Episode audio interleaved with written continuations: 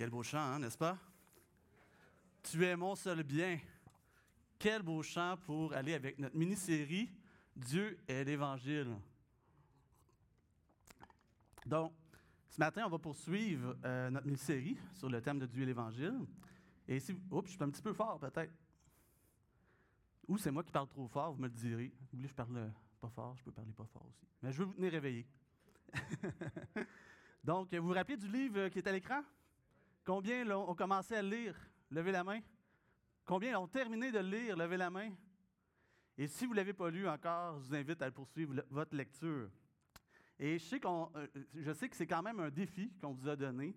On vous a donné plusieurs bons livres dernièrement, puis euh, on vous encourage vraiment à aller lire.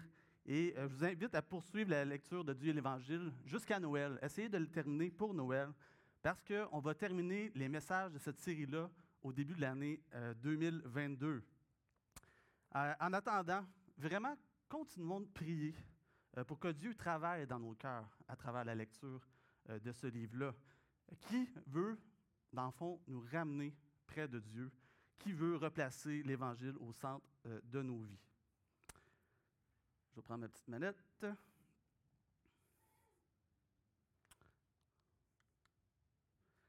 Donc, le message de ce matin. Est-ce qu'on peut avancer les petites diapos? Parfait. J'espère que ça va fonctionner. Donc, le message de ce matin s'intitule La puissance et la démonstration de l'Évangile. Et euh, c'est un message simple, vous allez voir, mais un message destiné vraiment euh, à nous amener particulièrement à l'adoration. Et c'est l'objectif de tous les messages de cette mini-série-là, Dieu et l'Évangile. Ce n'est pas euh, euh, nécessairement quelque chose qui, va vous apprendre plein de nouvelles choses, mais vous allez redécouvrir des choses que vous savez déjà. Et ça, ça va vous amener à adorer le Seigneur. Dans le premier message de la mini-série, on avait vu ensemble la nature du message de l'Évangile pour voir c'est quoi, dans le fond, que Dieu nous offre dans l'Évangile. Et on a vu que c'était Dieu lui-même, à travers la personne de son Fils. L'Évangile, c'est la bonne nouvelle de Jésus-Christ. C'est ça qu'on avait vu dans le premier message. Dans le deuxième message qui avait été donné par euh, mon frère Michel Penneau, si je ne me trompe pas, on avait vu la beauté de l'Évangile. C'était quoi? C'était de voir la gloire de Dieu en Jésus-Christ. Et aujourd'hui, on va voir que la puissance et la démonstration de l'Évangile se fondent sur la sagesse de Dieu. Donc, prions avant de lire notre passage de ce matin. Seigneur Dieu, euh, on veut prendre un moment dans notre semaine, euh, ce matin, pour, euh, oui, nous pencher encore une fois sur ta parole. Seigneur, nous te prions pour que ton esprit rende cette parole-là vivante dans nos cœurs, dans nos vies. Seigneur, que ton esprit illumine nos yeux ce matin sur la grandeur de ton amour, ton amour qui a été révélé en Jésus-Christ. Seigneur, remplis-nous d'humilité devant ta personne, ta personne qui est tellement juste, tellement euh, sainte, tellement parfaite. Remplis-nous d'espoir par le message qu'on va entendre ce matin, sachant que l'Esprit du Seigneur, ton Esprit travaille de manière puissante en nous pour nous transformer de gloire en gloire à ton image. Quelle belle vérité, Seigneur, quelle belle assurance. Que ce message-là, ce matin, puisse être un, encouragement pour les frères et sœurs qui sont ici, euh, pour ceux qui ont de la difficulté à, voir l'Esprit travailler en eux peut-être. Seigneur, viens parler ce matin à, ceux qui se sentent abattus, ceux qui se sentent découragés, euh, parce que peut-être qu'ils n'arrivent pas à grandir, euh, peut-être ceux qui se demandent comment grandir, comment faire pour prendre la maturité, Seigneur, en toi. Et, révèle-nous la beauté et la puissance de, la transformation que tu nous as réservée à travers ton évangile. Seigneur, on a besoin de ton esprit ce matin, euh, comme on va le voir dans notre passage, parce que ta parole nous dit qu'on ne peut pas comprendre les choses qu'on va lire par notre propre sagesse. Seigneur, euh, donne-nous ta sagesse vraiment pour qu'on puisse voir les profondeurs merveilleuses de ton évangile ce matin. Et que ça, ça vienne nourrir nos cœurs, nos cœurs d'adorateurs, et que ça vienne éclairer nos cœurs et les cœurs de ceux qui te cherchent et, qui vont entendre ta parole, Seigneur, ce matin. Amen. Donc, on va lire euh, le texte de ce matin. Je vous invite à tourner dans 1 Corinthiens, euh, au chapitre 2, versets 6 à 16. Et c'est un passage qu'on a déjà lu dans notre euh, ancienne série, mais on va le voir d'une perspective différente ce matin, avec la thématique que je vous ai présentée. Est-ce qu'il faut que je pointe ici? OK. Sinon, je vais faire des petits signaux. Des petits signaux. Euh, donc, on va lire euh, versets 2 à 16 ensemble. C'est quand même un, long texte. Je vous invite à, lire ensemble euh, dans la parole ou à l'écran. Cependant, c'est une sagesse que nous prêchons parmi les parfaits, sagesse qui n'est pas de ce siècle, ni des chefs de ce siècle, qui vont être réduits à l'impuissance. Nous prêchons la sagesse de Dieu, mystérieuse et cachée, que Dieu, avant les siècles, avait prédestinée pour notre gloire. Sagesse qu'aucun des chefs de ce siècle n'a connue. Car s'il l'avait connue, il n'aurait pas crucifié le Seigneur de gloire.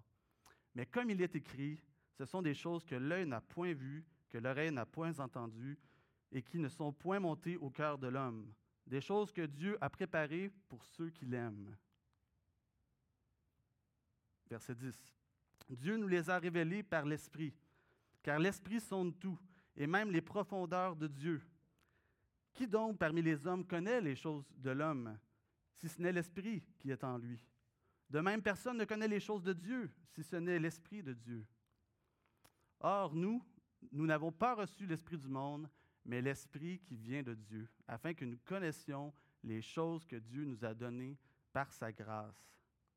Et nous en parlons non avec des discours qu'enseigne la sagesse humaine, mais avec ceux qu'enseigne l'Esprit, employant un langage spirituel pour les choses qui sont spirituelles.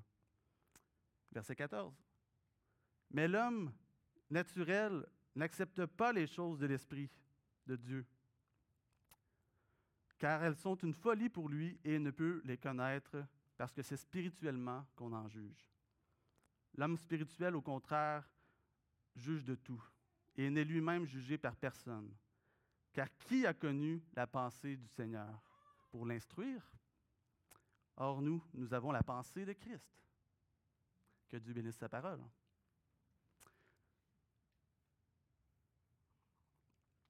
Donc, euh, ça vaut la peine de remonter euh, au verset 1 et 2 de ce chapitre-là, qui introduisent vraiment bien ce passage. On, on lit à partir du verset 1. Pour moi, frère, lorsque je suis allé chez vous, ce n'est pas avec une supériorité de langage ou de sagesse que je suis allé vous annoncer le témoignage de Dieu, car je n'ai pas eu la pensée de savoir parmi vous autre chose que Jésus-Christ et Jésus-Christ crucifié. Dans ce chapitre 1 de 1 Corinthiens, euh, excusez-moi, dans ce chapitre-là de 1 Corinthiens, on n'est pas au chapitre 1, on y voit un enseignement qui devrait vraiment encourager les chrétiens. Euh, vous savez, Paul, était un, homme éloquent, un homme instruit. Mais regardez ce qu'il est en train de nous dire. Il est en train de nous dire qu'on n'a pas besoin d'être des bons orateurs, euh, ni des grands communicateurs pour pouvoir annoncer efficacement la parole de Dieu, la bonne nouvelle. Pourquoi?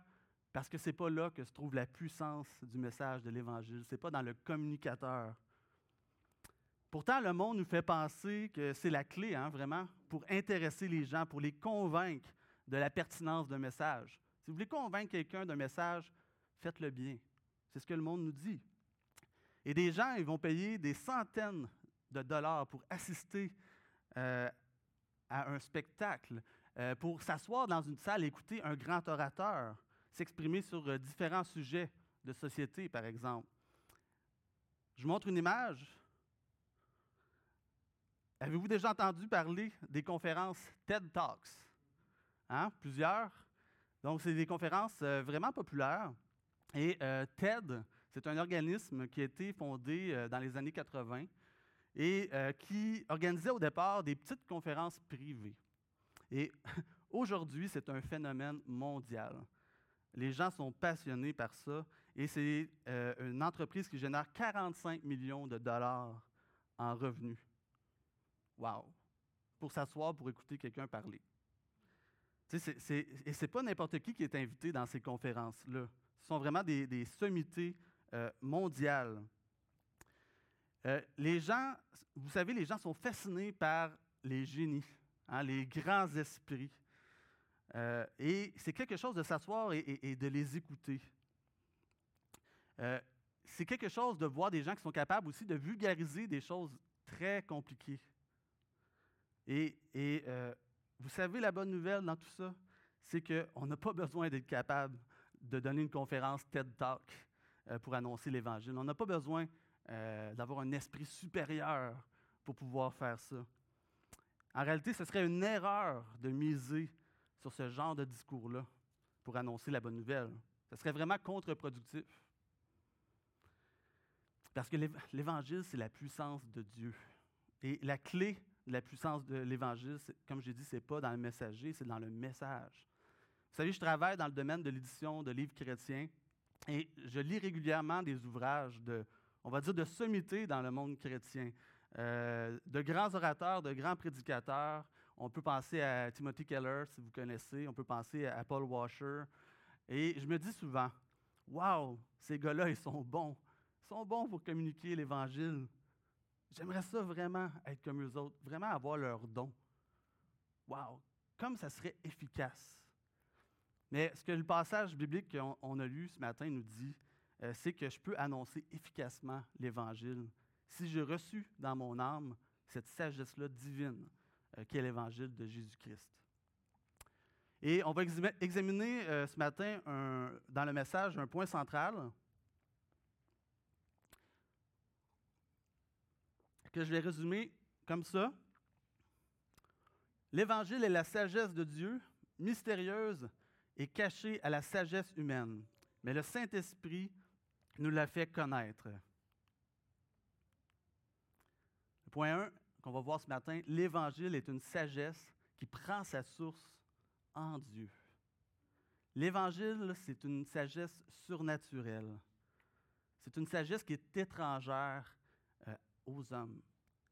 Paul dit au verset 3 euh, et 4, juste avant notre passage, Moi-même, j'étais auprès de vous dans un état de faiblesse, de crainte et de tremblement, et ma parole et ma prédication ne reposaient pas sur les discours persuasifs de la sagesse, Paul, qui était pourtant bien éduqué, euh, s'était présenté chez les Corinthiens comment?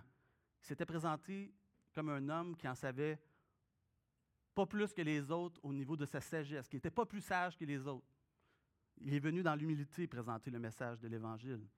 Et il ne voulait absolument pas débattre, absolument pas non plus manipuler les Corinthiens en ayant recours à des trucs hein, euh, liés à l'éloquence. Il ne voulait vraiment pas faire ça, tomber dans ce piège-là. Au verset 4 et 5, on voit même qu'il craignait cela parce que ça, leur nuit à la démonstration d'esprit et de puissance sur laquelle il voulait faire reposer sa prédication, afin que leur foi soit vraiment fondée non sur la sagesse des hommes, mais sur la puissance de Dieu. Donc, si la foi des Corinthiens avait été fondée sur la sagesse des hommes, ça les aurait transformés, mais intellectuellement pas spirituellement. Et ils seraient restés morts dans leur péché. Donc, ce n'était pas la voie à suivre. Au, verset 6, Paul dit, Cependant, c'est une sagesse que nous prêchons parmi les parfaits. Les parfaits, ça veut dire ici dans le texte les sauvés, hein, ceux qui, qui peuvent comprendre l'Évangile. Sagesse qui n'est pas de ce siècle. Donc, Paul y prêchait un message qui ne serait jamais vu, venu naturellement au cœur de l'homme. Ce ne serait pas venu à la pensée de l'homme naturel. Parce que ce message-là, il vient pas de ce siècle. Ce message-là, il vient de Dieu. Les raisonnements humains, qu'est-ce qu'ils font? Ils rejettent le message de la croix. Parce que c'est un message qui, vient nous humilier, qui vient briser notre orgueil. Non, ce n'est pas à notre avantage, humainement parlant, hein, de, de croire ça avec nos, yeux de notre ancienne nature. Aux yeux d'une personne qui n'a pas la foi, euh, c'est une folie de, venir à Jésus. C'est une folie. Parce que ça veut dire de tout perdre. Perdre ce qu'on a bâti. Euh, quitter le plan que la personne avait construit pour sa vie. Pour eux, c'est ça que ça veut dire. Mais pourtant, nous qui avons reçu l'Esprit, on sait que ce n'est pas ça.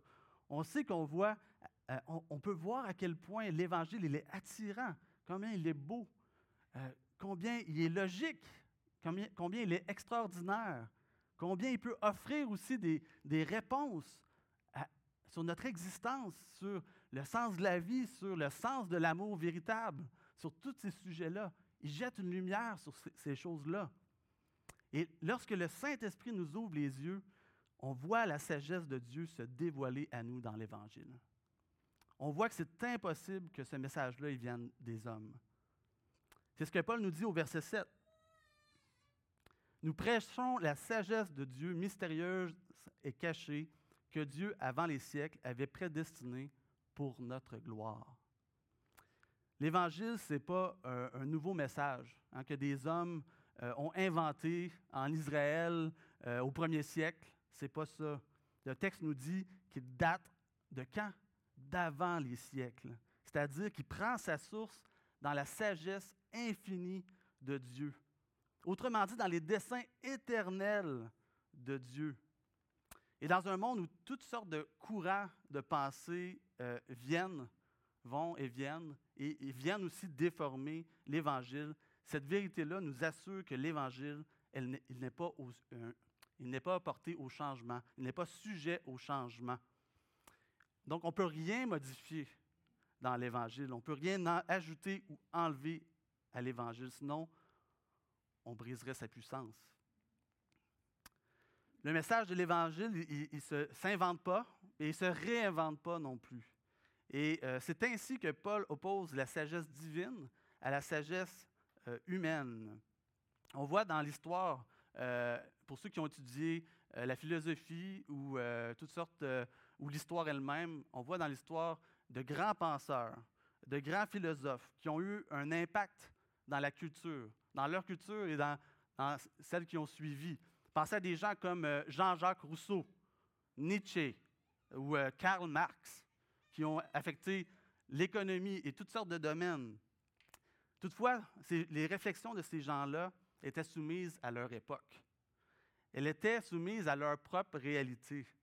Euh, ce qui veut dire que leurs idées pour révolutionner la société, révolutionner le monde, elles allaient toujours être balayées elle, n'aurait pas été euh, permanente. Euh, elle, serait éventuellement toujours balayée au profit de nouveaux courants de pensée, de nouvelles modes. Et avec l'Évangile, on n'a pas besoin de craindre ça. Euh, L'Évangile, il dévoile la pensée et le cœur d'un Dieu qui transcende toutes ces choses-là, qui transcende la culture, l'époque, les contextes. C'est un évangile qui est toujours vrai, toujours pertinent. Donc, souvenons-nous ce matin qu'on peut faire confiance à la sagesse de l'Évangile de Jésus-Christ. On peut aussi proclamer sans gêne et avec conviction le plan du salut, parce qu'il est sage et parfait, parce qu'il vient de Dieu. Il vient d'un Dieu créateur qui est venu donner sa vie pour des créatures rebelles, afin de les sauver, de faire d'elles de nouvelles créatures, qui sont elles-mêmes animées par sa grâce. Wow, quel message! Jean Calvin a dit que la sagesse de Dieu est manifestée dans le plan du salut. La sagesse de Dieu qui est manifestée dans le plan du salut ne peut que nous ravir en admiration et en étonnement. Soyons donc vraiment juste seulement des, canaux, des canaux du message de Dieu. Et laissons la sagesse de Dieu euh, pleinement révélé dans le sacrifice de Jésus-Christ, convaincre les pécheurs, confondre les incrédules et désarçonner les orgueilleux qui, qui voudraient argumenter. Et c'est là que réside la puissance de l'Évangile pour transformer les vies. Le deuxième point, on va voir ce matin, c'est que l'Évangile est une sagesse qui nous est révélée par l'Esprit de Dieu. Comme on vient de voir, euh, l'Évangile est une sagesse qui vient de Dieu, mais ce n'est pas une sagesse qu'on peut comprendre par nous-mêmes. Donc, ça m'amène à, ce deuxième point-là, qui nous dit que la sagesse de Dieu doit nous être révélée euh, par l'Esprit de Dieu. Et, c'est le seul moyen pour que nous puissions connaître l'Évangile. Si vous vous rappelez, dans le premier message de notre série Dieu et l'Évangile, qu'est-ce qu'on a dit? Euh, on a dit que la bonne nouvelle de Jésus-Christ était quelque chose de simple, quelque chose qu'on pouvait expliquer en peu de mots qu'un enfant de 5 ans pouvait comprendre. Mais par contre, il y a une grande différence entre le fait de connaître les faits de l'Évangile et saisir, vraiment saisir la réalité de l'Évangile pour nos vies. Et on peut trouver ça bien beau, euh, l'Évangile. Vous savez, peut-être que vous dites, wow, c'est des belles choses, c'est des, belles valeurs morales. Euh, ça a l'air bien beau, peut-être pour une autre personne même, peut-être moins pour vous. Euh, on peut trouver ça bien beau, mais saisir qu'en Christ, on devient des pécheurs graciés, sauvés par Dieu, des enfants de Dieu, des héritiers avec Jésus pour l'éternité, ça, c'est complètement autre chose. Ce n'est pas juste savoir des choses, hein, c'est de vivre ces choses-là, des choses qui vous transforment notre vie. Cette révélation-là, euh, c'est l'œuvre de l'Esprit, la parole nous dit. C'est ce que nous dit l'apôtre euh, Paul dans notre texte de ce matin. Donc, c'est l'Esprit qui nous a donné de saisir l'Évangile. Au verset 9, on lit, mais comme il est écrit, euh, ici, d'ailleurs, Paul cite Ésaïe, comme il est écrit, ce sont des choses que l'œil n'a point vues, que l'oreille n'a point entendues, et qui ne sont point montées au cœur de l'homme. Des choses que Dieu a préparées pour ceux qui l'aiment. Donc, l'Évangile, c'est un trésor. C'est un trésor euh, qui, était caché dans le cœur de Dieu. Euh, et on ne pouvait pas comprendre le cœur de Dieu. Qui peut oser croire qu'on peut comprendre le cœur de Dieu avec notre pensée humaine? Personne. On ne pouvait pas comprendre son cœur. Par exemple, qui d'autre que moi-même peut comprendre mon cœur? Qui pourrait, par exemple, euh, comprendre et ressentir l'amour que j'ai pour une personne, pour ma femme, pour ma fille? Personne ne pourrait arriver à connaître ça, à vivre ça, à y goûter. Mais il faudrait que vous ayez accès à mes pensées pour y arriver. Et c'est la même chose si on veut connaître le cœur de Dieu. On doit avoir accès à ses pensées. Versets 10 et 11. Dieu nous les a révélés par l'Esprit, c'est-à-dire les choses qui nous étaient cachées. Car l'Esprit sonde tout, même les profondeurs de Dieu. Qui donc parmi les hommes connaît les choses de l'homme, si ce n'est l'Esprit de l'homme qui est en lui? De même, personne ne connaît les choses de Dieu, si ce n'est l'Esprit de Dieu. Donc, qui peut saisir les profondeurs du cœur de Dieu, si ce n'est que Dieu lui-même? Il n'y a que l'Esprit qui peut nous faire connaître les choses euh, de Dieu, les choses qui révèlent sa sagesse? Verset 12. Or, nous n'avons pas reçu l'Esprit du monde, mais l'Esprit qui vient de Dieu, afin que nous connaissions les choses que Dieu nous a données par sa grâce. Donc, quelles sont ces choses que Dieu nous a données par sa grâce? C'est l'Évangile de Jésus-Christ. Ce sont toutes les choses qui sont contenues dans l'Évangile. Dieu, il ne nous a pas seulement présenté l'Évangile, il, nous l'a aussi donné par grâce à travers son esprit. Peut-être que tu entends ce message euh, ce matin et euh, peut-être que tu as entendu l'Évangile déjà et que ça ne te parle pas tant que ça. Euh, peut-être que jusqu'à maintenant, tu te dis ce sont des, des belles choses, des belles valeurs. peut-être aussi que tu es une personne qui connaît l'Évangile depuis longtemps, euh, mais tu attends encore des changements dans ta vie. Tu cherches les changements dans ta vie. Et ce matin, ce que j'aimerais que tu comprennes, c'est que tu as besoin de l'Esprit Saint pour te faire vivre la conversion. Ce que la Bible appelle aussi la nouvelle naissance. Tu as besoin que Dieu intervienne dans ton cœur, dans ton esprit aussi, qui renouvelle ton esprit par le Saint-Esprit. Et la première étape, c'est de reconnaître que tu ne peux pas y arriver toi-même. On ne peut pas arriver nous-mêmes à faire ça. On ne peut pas expérimenter la vie chrétienne pleinement par nos propres moyens. On ne peut pas la comprendre pleinement par notre propre sagesse. Le christianisme, ce n'est pas comme un cours de philosophie à l'école euh, qu'on peut s'asseoir, écouter, puis euh, faire un examen et réussir. C'est pas ça. Jean Calvin disait que la Bible est suffisante pour exposer l'Évangile, mais elle n'est pas suffisante pour produire un chrétien. On a besoin que l'Esprit vienne l'appliquer dans nos cœurs. Appliquer la Bible dans nos cœurs, l'Évangile. Pour vivre le christianisme, on a besoin de l'Esprit de Christ qui vit en nous. Et si tu as de la difficulté à croire, euh, si tu es bloqué dans ta compréhension de la parole de Dieu, si tu cherches les fruits provenant du travail de Dieu dans ta vie, la première chose à faire, euh, c'est d'aller, va vers Dieu dans la prière, humblement. Présente-lui que tu veux euh, le comprendre, comprendre l'Évangile. Romains 5.8 euh, nous dit que Dieu a prouvé son amour envers toi en envoyant son Fils mourir à la croix pour toi, avant même que tu puisses l'aimer.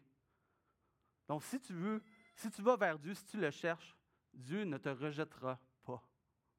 Demande à Dieu de te révéler cet amour-là. Et lorsque tu lis la parole de Dieu, demande à Dieu aussi de te permettre de voir les beautés, ces merveilles qui sont dans sa parole. Demande à Dieu de pouvoir connaître la paix, euh, la joie et, même la passion euh, qui habite le cœur peut-être d'un ami chrétien euh, qui t'a amené ici, qui t'a parlé du Seigneur, peut-être même d'un frère et sœur qui, qui, est passionné pour le Seigneur. Demande au Seigneur d'avoir cette même passion. Demande au Seigneur de, de, de t'humilier devant sa grandeur. le Seigneur aime qu'on lui dise qu'on est juste des humains limités, euh, qu'on est seulement des pécheurs, parce que lui, il est Dieu et ça lui donne toute la gloire. Demandez au Seigneur, envoie-moi ton esprit, Seigneur. Enseigne-moi, parle-moi, façonne-moi aussi comme tu veux. Convainc-moi par ton esprit, oui, de mon péché, mais aussi de ta réalité et de ta vérité. Donc, si tu as compris le message de l'Évangile par l'action du Saint-Esprit, tu devrais être aussi capable de le communiquer. Paul nous dit que cette sagesse-là, on peut la communiquer. Parce qu'on peut le faire par des discours. La, conversion et la vie chrétienne, ce ne sont pas des, expériences inexplicables. Des fois, euh, des fois euh, certains mouvements euh, aiment dire qu'ils ont vécu à la conversion des expériences mystiques indescriptibles. Ils ne sont pas capables de dire comment Dieu agit dans, dans leur vie. Euh, et vous savez, dans l'Antiquité, il y avait un mouvement aussi comme ça, un mouvement sectaire, qui s'appelait le, gnosticisme. Et c'est un, mouvement qui détournait l'Évangile et qui disait qu'on pouvait recevoir des connaissances inexplicables, des révélations euh, vraiment incommunicables, sauf si un autre avait eu la même révélation que toi. Là, vous pouviez vous comprendre puis euh, adorer le Seigneur comme ça. Mais ça, ce n'est pas l'Évangile. C'est vraiment pas l'Évangile. Au verset 13, Paul dit, Et nous en parlons non avec des discours qu'enseigne la sagesse humaine, mais avec ceux qu'enseigne l'Esprit, employant un langage spirituel pour les choses spirituelles. Donc l'Évangile se transmet, l'Évangile s'enseigne, et ça se discute et on peut en débattre. Et il faut en discuter, il faut en débattre. Euh, par contre, ce n'est pas parce qu'on connaît l'Évangile qu'on est capable aussi même peut-être de l'annoncer ce n'est pas à cause de ça qu'on on en a été nécessairement transformé. Hein, plusieurs sont capables de, dire les faits de l'Évangile. On connaît des personnes qui n'étaient même pas sauvées, qui ont annoncé l'Évangile et que ça a amené la conversion de d'autres personnes. Donc, si vous avez saisi l'Évangile comme euh, une philosophie, euh, c'est que vous voyez encore l'Évangile avec votre raisonnement humain. Adhérez pas à l'Évangile comme une philosophie à suivre. C'est plus que ça. Si vous avez été transformé vraiment par l'Esprit, euh, vous devriez pouvoir raconter plus que les faits de l'Évangile. Plus que, que, oui, ce que Jésus a fait à la croix, mais ça va au-delà de ça. Vous devriez faire partie de l'histoire à ce, point-là. Lorsque l'Esprit nous rend vivants spirituellement, qu'on peut euh, c'est là qu'on peut recevoir les bienfaits spirituels de l'Évangile. Et c'est seulement à ce moment-là que notre esprit est éclairé par la sagesse de Dieu et que l'Évangile peut manifester sa puissance dans notre vie. Parce qu'on peut dire à ce moment-là, Waouh, c'est dans l'Évangile que je trouve ma paix. C'est là que je trouve mon identité aussi. C'est là que, que je me réfugie. C'est là que je trouve ma confiance pour persévérer dans la vie malgré l'adversité. Et Euh, si c'est ta réalité aujourd'hui, ça c'est l'Esprit de Dieu qui t'a parlé et qui t'a fait cette grâce-là. La sagesse de Dieu, euh, c'est une puissance dans notre vie grâce à la révélation de l'Esprit. Donc, dans le premier point, on a vu que l'Évangile est une sagesse qui prend sa source en Dieu. Et là, on vient de voir que cette sagesse nous est révélée par le Saint-Esprit. Maintenant, ça m'amène à mon troisième point. L'Évangile est une sagesse qui a été placée en nous. Donc, pour nous révéler la sagesse de Dieu, Dieu nous a donné quoi? Il nous a donné la pensée de Christ. C'est ça que notre texte nous dit. Il nous a donné cette pensée-là pour nous amener à rechercher les choses profondes de Dieu. Mais aussi pour que nos pensées s'alignent avec son cœur, avec le cœur de Dieu. La pensée de Christ nous donne accès à la sagesse de Dieu. C'est ce qu'on peut voir au verset 14 à 16 de notre texte. On va le relire. Mais l'homme naturel n'accepte pas les choses de l'Esprit de Dieu, car elles sont une folie pour lui, et ne peut les connaître parce que c'est spirituellement qu'on en juge. L'homme spirituel, au contraire, juge de tout, et n'est jugé lui-même par personne. Car qui a connu la pensée du Seigneur pour l'instruire? Or, nous, nous avons la pensée de Christ. Donc, la pensée de Christ nous donne une sagesse euh, pour le discernement des choses spirituelles. Et c'est cette pensée-là qui nous donne un nouveau regard, euh, un regard qui vient d'en haut sur la sagesse humaine, sur les modes, sur la culture, sur le bien et le mal. On a un regard complètement différent là-dessus quand on a la pensée de Christ. La pensée de Christ euh, nous donne aussi une sagesse pour nous instruire sur tout ce qui concerne Christ et son œuvre. Vous savez, on ne comprend pas tout à la nouvelle naissance. Hein. On ne comprend pas toute la profondeur, toute l'amplitude du message euh, de l'Évangile. On a besoin d'être enseigné. On a besoin d'étudier la Bible. Mais le fait de savoir que nous avons la pensée de Christ, ça, ça nous assure que Dieu nous a donné la capacité de comprendre les Écritures. Ça, c'est un bel encouragement à persévérer dans la connaissance de Dieu. Quelle assurance! Finalement, cette sagesse de Dieu qui est en nous, grâce à la pensée de Christ, nous a été donnée pour notre gloire, nous dit le texte. C'est ce que Paul dit au verset 7. Nous prêchons la sagesse de Dieu mystérieuse et cachée que Dieu, avant les siècles, avait prédestinée pour notre gloire. Donc, quelle gloire pour nous, pécheurs, pour nous, pécheurs fragiles, euh, de pouvoir porter en nous-mêmes la sagesse de Dieu, qui est l'évangile de Jésus-Christ. Comme c'est glorieux. Ça reflète sur nous cette gloire-là. Et si nous voulons grandir, et si nous voulons vraiment être un témoignage de l'Évangile dans notre vie, on doit cultiver, cultiver la pensée de Christ que Dieu nous a donnée. Et c'est ainsi que la gloire du message qu'on porte en nous va resplendir, oui, sur nous, comme j'ai dit, mais va aussi nous transformer de gloire en gloire. Donc, je termine avec ceci. Qu'est-ce que ça implique pour nous de savoir que la puissance et la démonstration de l'Évangile se fondent sur la sagesse de Dieu? Premièrement, si vous êtes croyant, ça, ça veut dire que vous n'avez pas à craindre la sagesse des hommes. On ne devrait pas craindre les arguments des non-croyants, ni leur jugement. On ne devrait pas avoir peur aussi de dialoguer avec nos voisins, nos familles, euh, avec nos amis à l'école, avec nos collègues de travail. je vous encourage, ne restez pas dans votre bulle. Ce n'est pas pour ça qu'on a le message de l'Évangile en nous. Et c'est utile, vous savez, de comprendre euh, les gens, de sortir de notre bulle et de dialoguer avec les gens, les gens qui ne connaissent pas Dieu, euh, parce qu'on veut leur annoncer la sagesse de Dieu en faisant des liens concrets avec leur vie. Évidemment, l'Évangile est vivant. Il va connecter d'une manière vivante avec leur vie. Donc soyons fiers, soyons confiants lorsqu'on annonce l'Évangile, même si on a l'impression des fois que c'est pas toujours à la mode. Hein? Mais vous savez, c'est toujours à la mode. C'est un message éternel qui vient du cœur et de la pensée de Dieu et qui va toujours être puissant et pertinent. Peut-être que vous vous trouvez euh, pas très bon pour parler de la parole de Dieu. Peut-être que vous avez aussi euh, pas été très bon à l'école et vous dites, euh, moi j'aime mieux laisser cette tâche-là à d'autres.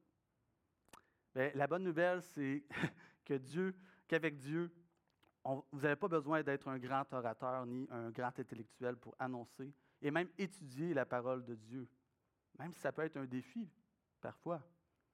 Son esprit, il est dans votre cœur. Si vous avez reçu l'Évangile, son esprit est dans votre cœur pour vous éclairer et pour vous accompagner dans ce cheminement-là. Dieu vous a équipé. Hein, il vous a équipé pour que vous puissiez annoncer ce qu'il vous a révélé. Dieu ne vous a pas révélé quelque chose, puis il vous a laissé tout seul avec ça. Il vous a équipé pour être capable d'annoncer tout ce qu'il vous a révélé. Et plus vous allez en savoir, plus l'Esprit va vous en révéler, plus il va vous équiper pour l'annoncer. Wow! Une richesse là-dedans. Non, ne restons pas dans notre bulle, ne restons pas au stade où nous en sommes. Creusons euh, la parole de Dieu.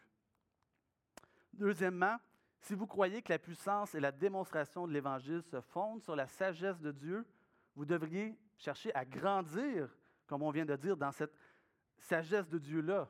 Parce que c'est de cette manière-là que la puissance de l'Évangile va se manifester dans votre vie. 1 Corinthiens 3.1 nous dit, Pour moi, frères, ce n'est pas comme à des hommes spirituels que j'ai pu vous parler, mais comme à des hommes charnels, comme à des enfants en Christ. Hmm. Là, ici, on voit qu'on devrait grandir en Christ. C'est-à-dire passer du stade d'enfant au stade de chrétien mature. Donc, on voit ces, deux niveaux hein, dans, dans, le texte que je viens de lire. Et Dieu nous dit que c'est possible. C'est possible de grandir en Christ. Et c'est possible d'y arriver parce que la sagesse de Dieu a été placée en nous. Et je veux vous encourager aujourd'hui à poursuivre votre lecture euh, de la parole, à continuer d'étudier la Bible. Vous savez, on a distribué des livres comme euh, celui qu'on a vu, Dieu et l'Évangile. On l'a fait pour vous permettre de voir de nouvelles choses dans l'Évangile, de nouvelles facettes de l'Évangile, comme on l'a vu ce matin avec la, la sagesse de Dieu. Donc, relevez vraiment le défi d'aller plus loin. Euh, et si vous sentez dépassé, parce que des fois, on peut se dire, ouf, moi j'ai lu euh, John Piper ou j'ai lu euh, Ésaïe, et je me dis, ouf, OK, j'ai beaucoup de stock à digérer. C'est difficile à, même à comprendre. Mais allez-y vraiment par petites bouchées. Allez-y par petites bouchées, parce que ce qui est important dans tout ça, ce n'est pas la quantité de textes que vous allez lire. Ce n'est pas ça. C'est l'important, c'est que vous en ayez assez pour vous garder continuellement dans l'adoration. Est-ce que vous avez lu ce matin quelque chose qui vous a gardé dans l'adoration? C'est ça qui est important. Grandir dans la sagesse de Dieu, euh, on a dit que c'était grandir dans la connaissance de l'Évangile, mais ce n'est pas seulement ça. C'est aussi de grandir à l'image du caractère de Christ. Retournons dans 1 euh, Corinthiens 3 pour voir ce que Paul dit au verset 3. Il dit, En effet, puisqu'il y a parmi vous de la jalousie et des disputes, n'êtes-vous pas charnel? Ne marchez-vous pas selon l'homme? Et ici, on voit que l'Évangile, ce n'est pas juste des idées, ça se reflète dans le caractère. Ce n'est pas juste des idées, ça ne vient pas des hommes. Si c'était des idées, ça pourrait venir des hommes. C'est plus que ça. L'Évangile, c'est Dieu qui vient former le caractère de Christ en nous. Paul voit les Corinthiens, puis il ne leur dit pas seulement euh, qu'ils sont des enfants à cause de leur manque de connaissances. Il leur dit aussi ça à cause de leur comportement pécheur. Ça veut dire que grandir en Christ, c'est aussi grandir dans une transformation intérieure. Donc, demandez à Dieu Vraiment de venir former Christ en vous par sa pensée. Soyez fiers de l'Évangile, de cette sagesse-là qui vient de Dieu. Adorez Dieu de tout votre cœur, du fait que c'est par l'Esprit que vous l'avez reçu, que vous avez reçu l'Évangile. Et cultivez la pensée de Christ qui vous fera grandir de gloire en gloire. Prions. Père éternel, nous voulons te remercier pour ta parole, ta parole qu'on a entendue ce matin. On veut t'adorer, Seigneur, pour ta sagesse qui dépasse vraiment celle des hommes. Seigneur, on veut t'adorer pour ton évangile parfait, comme on a vu ce matin, qui ne pouvait pas venir d'une sagesse humaine. On est reconnaissant ce matin pour ton esprit qui est en nous. Seigneur, ton esprit qui nous accompagne aussi dans notre pèlerinage vers toi. Seigneur, je te prie pour euh, tous ceux qui se sentent encore comme des enfants dans la foi. Seigneur, viens les encourager ce matin.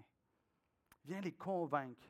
Oui, qu'ils peuvent grandir encore à l'image de Christ, comme tu as prévu pour eux, Seigneur, dans ton plan. Seigneur, je te demande aussi d'aider euh, ceux qui ont de la difficulté, la difficulté à parler de toi, à étudier aussi ta parole, Seigneur.